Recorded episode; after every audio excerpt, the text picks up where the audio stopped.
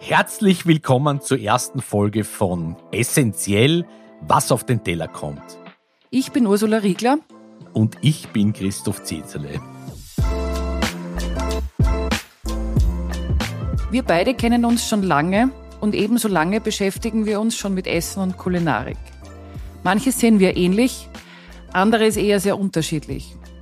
Gemeinsam wollen wir aber in unserem Podcast essentiell, was auf den Teller kommt, herausfinden, wie wir in der Welt von heute unser tägliches Essensdilemma lösen. Wir sprechen mit den Menschen, die unsere Lebensmittel erzeugen.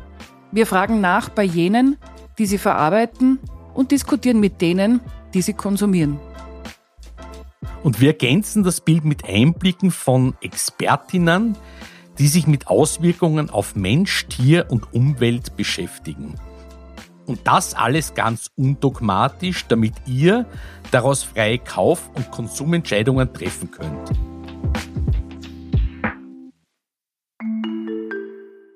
Täglich stehen wir als Konsumentinnen vor der Entscheidung, welche Lebensmittel wir einkaufen und wie wir uns ernähren. Noch nie hatten wir so viel Information verfügbar über das, was wir essen. Und dennoch war die Unsicherheit noch nie so groß wie heute. Daraus erwächst uns ein Dilemma. Bewusst und nachhaltig leben? Ja, aber bitte mit Genuss. Nur wie soll das gehen? Auf ein solches Dilemma trifft Christoph immer wieder. So ist es. Ich koche wahnsinnig gern, bin aber eher ein Fleischtiger.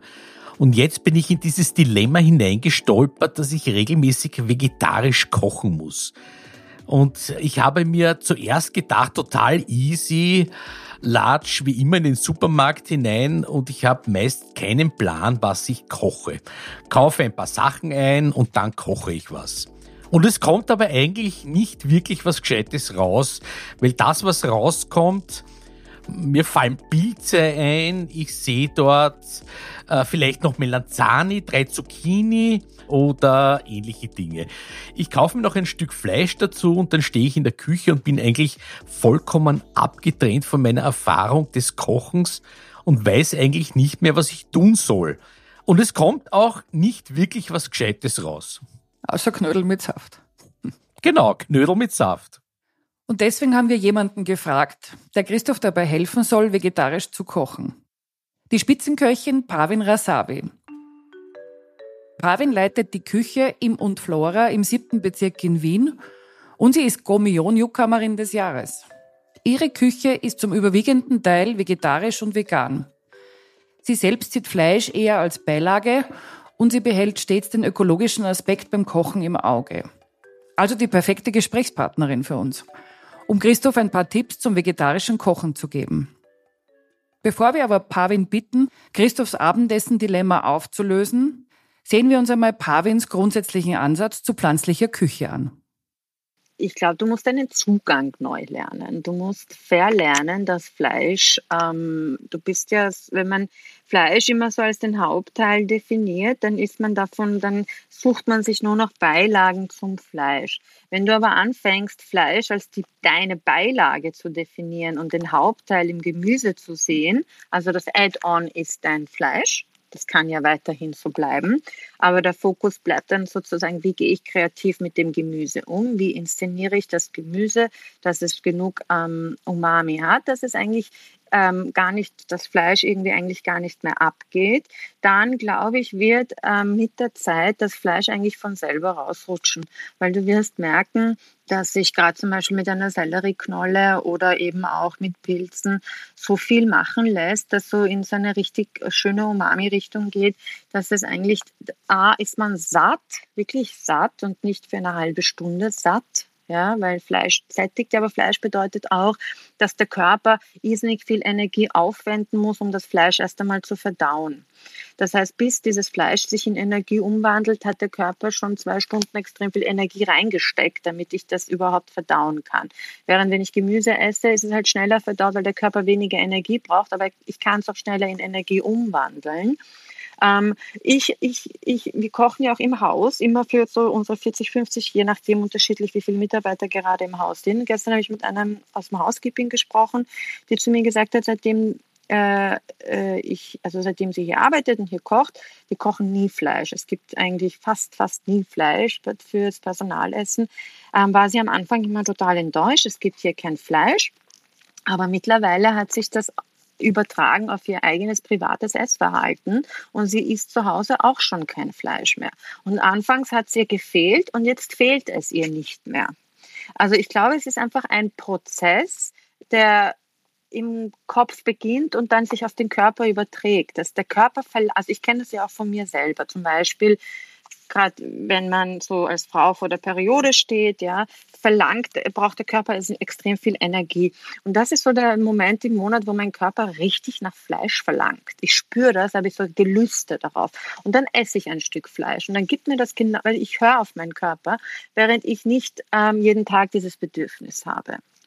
Und ich glaube, es fängt so im Kopf an. Die Definition, es darf das Fleisch geben, ich darf mich nicht schlecht fühlen, es ist aber das am Rand einfach. Und in der Mitte steht das Gemüse. Und wie gehe ich damit um? Und du kannst ja genauso Jus kochen auf Pilzbasis die, oder auf Selleriebasis, die äh, werden eigentlich fast wie ein Fleischjus schmecken. Sag, wie haltest du es eigentlich mit Seafood und Fisch? Wir kochen nichts, was aus dem Meer kommt. Ähm, wir kochen nur Fisch, der ähm, aus, also in dem Fall ist es aus dem Raxgebirge. Wir kochen nur Süßwasserfische. Bei mir gibt es nur ein Saibling und eine Forelle. Also Seafood äh, esse ich selber persönlich eigentlich auch nur am Meer und ähm, kaufe ich nicht, mache ich nicht. Nein.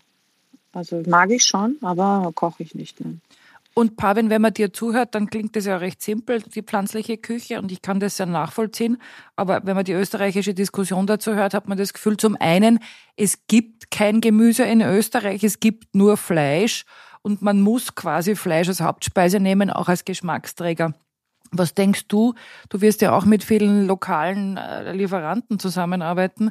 Wie, wie, wie gelingt oder warum, warum negieren wir unsere Gemüsebauern so? Wir haben ja auch im, im, in der Nicht-Fleischlandwirtschaft eine unglaubliche Vielfalt in Österreich in Wirklichkeit. Warum sind die ein bisschen so stiefmütterlich behandelt? Das, das empfinde ich leider gar nicht so, dass die Stief, also weil aus meiner Perspektive stehen die bei mir auf dem Podest. Bei dir, aber bei so vielen anderen nicht, ja? Ich weiß nicht, vielleicht ist die Fleischlobby sehr stark und viele haben einfach auch wirklich Angst, den Schritt zu gehen und zu sagen, wir verbannen ein bisschen das Fleisch oder wir, wir minimieren das, weil die Gäste nach, Gastnachfrage natürlich danach ist. Ich persönlich wäre auch gerne radikaler ähm, und, und möchte mich trauen, dass ich sage, okay, mit der nächsten Karte gibt es kein Steak mehr auf der Karte, auch wenn wir quasi das Fleisch der alten Milchkuh verwenden. Also ein riskanter Schritt, ja, weil wenn ich drei, zwei Frauen, zwei Männer am Tisch habe, ist 100 Prozent, dass die Männer Fleisch essen und die Frauen werden Gemüse essen. Die Männer begleiten ihre Frauen in diese Lokale, Frauen suchen tendenziell die Lokale aus, äh, meistens oder nicht immer, aber doch. Und, und wenn jetzt der Mann nicht glücklich wird, dann ist die Frau auch nicht glücklich. Also irgendwie muss man ein bisschen alles abdecken und für je, doch für jeden was dabei haben. Und aber wenn man, ich glaube, es, so wie wir eh schon seit Jahren alle reden, ähm, die Zukunft liegt nicht darin, dass alle vegan werden. Die Zukunft liegt darin, dass alle ihren Fleischkonsum überdenken. Das ist, glaube ich, zielführend. Wenn wir alle anfangen, okay, wie viel esse ich Fleisch, wann esse ich Fleisch, ist mir bewusst, dass wenn ich in dieses Supermarktregal greife, dass, dass da hinten hin wieder was reingestopft wird. Also dieser Kreislauf an Produktion und an, an also dass ich auch einfach die Produktion mitbestimme. Ich glaube halt, dass, dass die ganze Fleischlobby eine extrem starke Lobby hat und, und das, ja, das kriegt der Konsument dann halt auch. Ja, aber offensichtlich gibt es einen Unterschied zwischen Mann und Frau. Warum wollen Männer Fleisch? Ich glaube, das ist Sozialisation. Ich weiß es nicht, weil jahrelang erzählt wurde, du bist stark, wenn du ein Steak isst. Ja. Ein, ja, also ich meine, sorry, es wurde ja in der Werbung überall diese Assoziation zwischen warum definieren Männer genährt sein über Fleischkonsum? Warum fühlen sie sich satt, wenn sie Fleisch gegessen haben, aber nicht, wenn sie Gemüse gegessen haben? Warum wird Gemüse als etwas Weibliches abgesteckt äh, und Fleisch als etwas Männliches? Das fängt doch irgendwie in der Erziehung schon an. Das muss doch irgendwo beginnen. Ja, vielleicht hat es viel früher angefangen. Ja, aber. Vielleicht hat es angefangen, wie die Männer das Fleisch besorgt haben, gejagt haben und die Frauen haben's gekocht. Beeren und Gräser und es Gemüse ist was sehr gesucht Archaisches, haben, oder? das wir offensichtlich immer noch gern mit uns herumtragen. Ja. Es ist sehr archaisch, ja. Ich glaube, das ist in unserer DNA irgendwie Mhm. schon so total verankert. Und, und ich kann mich auch erinnern, als Kind hat meine Mama immer gesagt, isst das Fleisch, isst das Fleisch. Ich habe das Fleisch nie gemocht, aber du musst, du wirst sonst, also es hilft dir, dass du nicht krank wirst, dass dein Körper stark ist, all diese Sachen. Das ist, keine Ahnung. Also es war ihm, es ist irgendwie schon in uns drinnen, ja. Und, und, aber ich glaube, es hat sich so viel verändert in den letzten 20 Jahren. Ähm, da, wir gehen kleine Schritte, aber wir gehen diese Schritte. Also äh, ich bin mir ganz sicher, dass das, wenn wir jetzt den Fleischkonsum von vor zehn Jahren hernehmen versus jetzt, hat sich doch einiges getan. Oder allein den Biokonsum vergleichen, hat sich einiges getan. Ich bin aber wirklich, wirklich dagegen, ähm, gegen vegane äh, Fleischersatzprodukte oder Fischersatzprodukte. Das ist für mich Industrienahrung und, und das verwende ich nicht. Ich sage immer, ich arbeite mit Lebensmitteln und nicht mit industriell hergestellten Nahrungsmitteln. Es ist erstaunlich, wie wenig dort oft das Qualitätsradar anschlägt, nicht? Wie weit man bereit Ja. ist, dort dann irgendwas zu kaufen, was hochverarbeitet ist. Mir Genau. fällt dazu ein Beispiel ein, an das ich gerne denke. Würde mich interessieren, wie du das siehst, gerade aus dem Thema vielleicht auch die Fleischtiger zu motivieren. Ich erinnert mich, der Karl Schillinger, der die Swing Kitchen mit seiner Frau macht, hat, bevor er die begonnen hat, in Niederösterreich in Großmugel ein, ein Dorfwirtshaus betrieben und hatte dort eine vegane Speisekarte, die aber sich ganz klassisch gelesen hat. Und er hat da drinnen auch erklärt, sinngemäß im Kopf, er hat sich entschieden, sich pflanzlich zu ernähren. Er versteht aber, wenn der Bruch groß ist, also baut er, aber mit qualitätsvollen Zutaten und in seiner Küche, also er kocht, das ist nichts fertig, keine Fertigprodukte, baut er, weiß ich nicht, Wiener Schnitzel nach, einen Schrimpsalat, keine Ahnung, und ich war dann dort, das Mhm. zu kosten. Und du hast wirklich sozusagen die originale Wirtshausküche. Und es war auch der ganze Ort dort essen. Kann, also braucht's das, dass man ein bisschen sozusagen nachbaut, damit man die Leute animiert, motiviert zu kosten, das auch fleischlos schmeckt? Ich glaube schon und ich glaube auch, dass es äh, die, viele ganz klassisch sich aus ethischen Gründen dagegen entscheiden, Fleisch zu essen, aber den Fleischgeschmack durchaus lieben. Ja, also es ist auch ein, Ja. der, der eingefleischeste Veganer kann mir nicht erzählen, dass wenn ein Würstel am Griller liegt und dieser Geruch in der Luft ist, dass es auch den irgendwie, ähm, dass das dem auch gefällt. Also es, das macht was mit uns, ja. Außer es graust ihm davor, ja.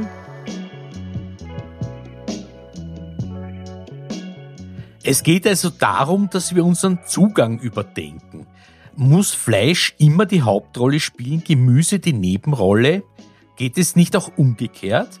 Frei nach dem Motto, Gemüse ist mein Fleisch sozusagen. Das leuchtet mir grundsätzlich ein, aber es gibt da aber noch einen anderen Aspekt, die Zeit nämlich. Wie viel Zeit kann ich täglich ins Kochen investieren? Ich persönlich koche ja jeden Tag frisch. Christoph, dass du jeden Tag frisch kochst, ist wirklich toll. Und aber ich glaube, viele, viele, viele Männer ähm, und auch Frauen haben gar nicht mehr die Zeit oder wollen sich die Zeit nicht nehmen und greifen dann gerne zu diesen vermeintlich ethisch korrekteren eben Produkten, die halt dann schneller ähm, gekocht sind. Ja. Ähm, ich ich glaube, dieses zu versuchen, einfach in die Richtung zu gehen, es anzu, äh, das macht was. Allein dieser Schritt zu gehen, ich koche jetzt nur mal zweimal die Woche Fleisch oder nur mal dreimal. Ich minimiere es einfach. Ich versuche meine Alternativen zu suchen. Ich versuche mir Gerichte nachzubauen. Zum Beispiel hatte ich letztes Jahr so einen Arbeitstitel ähm, Zwiebelrostbraten.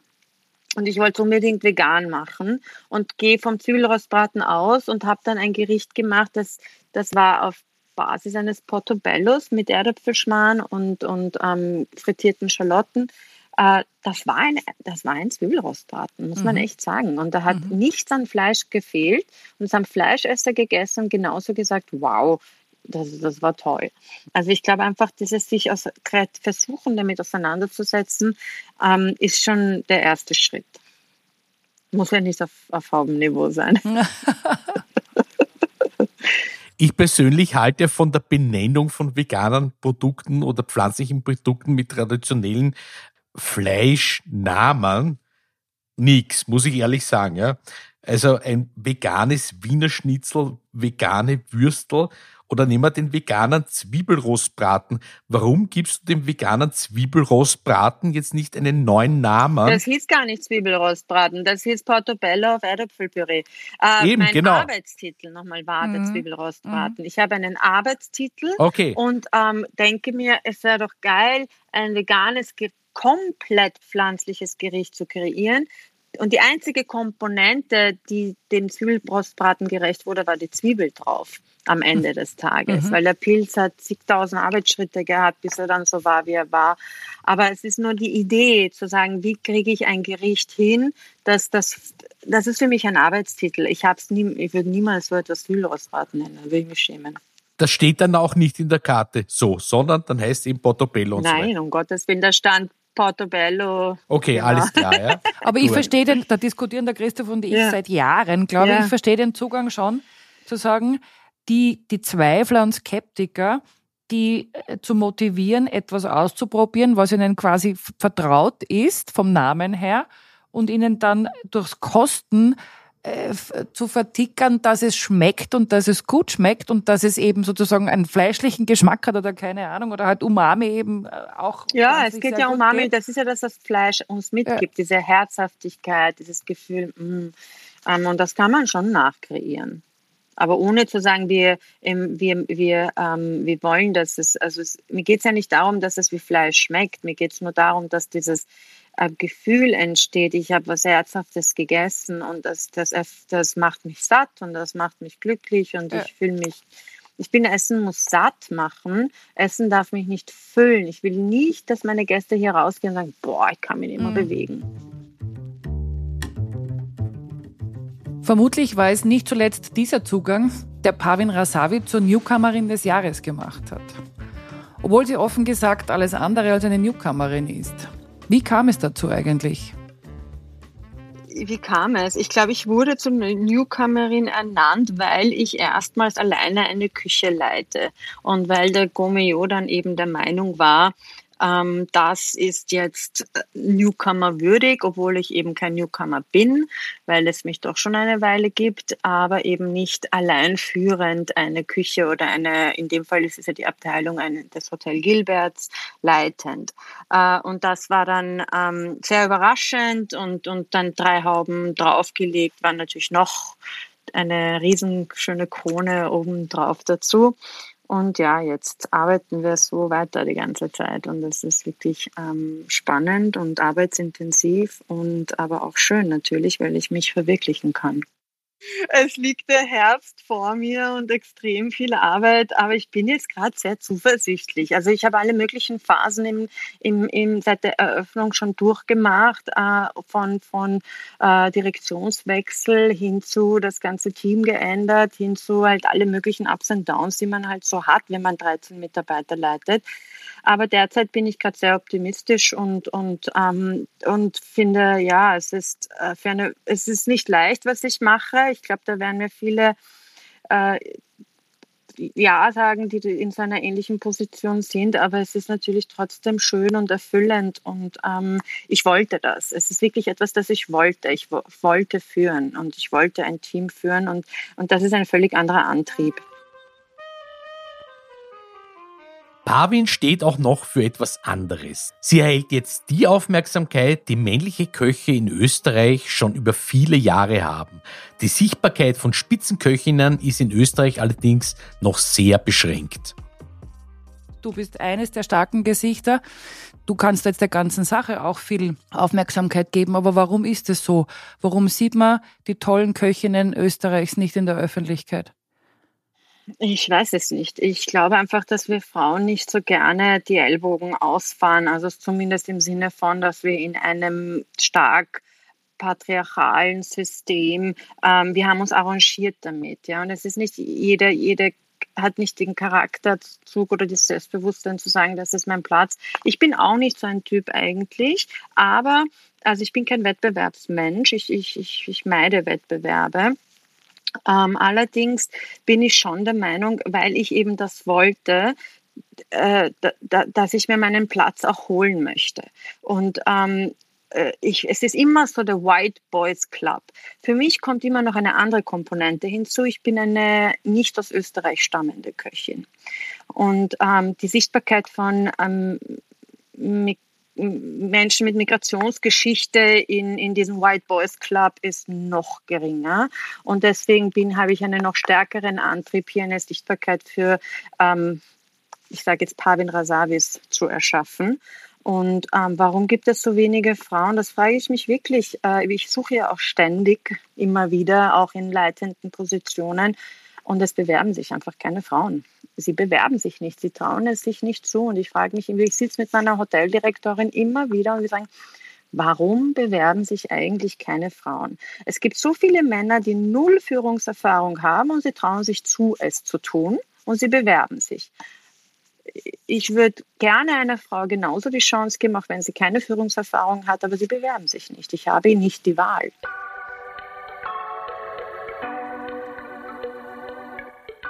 Und wie sieht es jetzt mit einem Rezept für Christophs vegetarische Küche aus? Pavin empfiehlt uns ein Rezept aus einem ihrer Bücher, Vegan Oriental ich würde einfach mit so ähm, mit der Melanzani gerne beginnen, weil die Melanzani ein irrsinnig genügsames Gemüse ist, mit dem man finde ich viel machen kann. Und in dem Fall äh, wäre es wirklich so vielleicht zu, äh, die Melanzani im Ganzen abzuschmoren, dann zu schälen. Ja. Und du grillst ja auch sehr gerne, vielleicht überhaupt auf der Kohle verbrennen zu lassen und abzuziehen. dann ein Tahina-Dressing, viel Kräuter, Minze, Petersilie und eben Granatapfel. Ich glaube, da machst du deinen eventuellen Schwiegersohn ins B ganz glücklich. Ich komme auch, Christoph. Und die Barwin hoffentlich auch.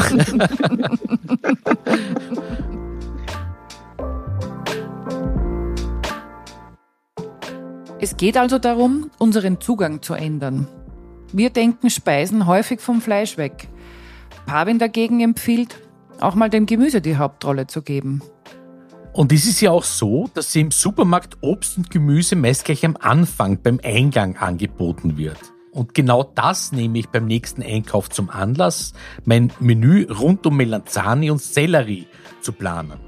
Aber davor besorge ich mir noch eines von Pavins Büchern, damit auch was Gescheites dabei rauskommt. Und zur Inspiration könnten wir ins und Flora zu Pavin essen gehen, Christoph. Eine sehr gute Idee, Ursula.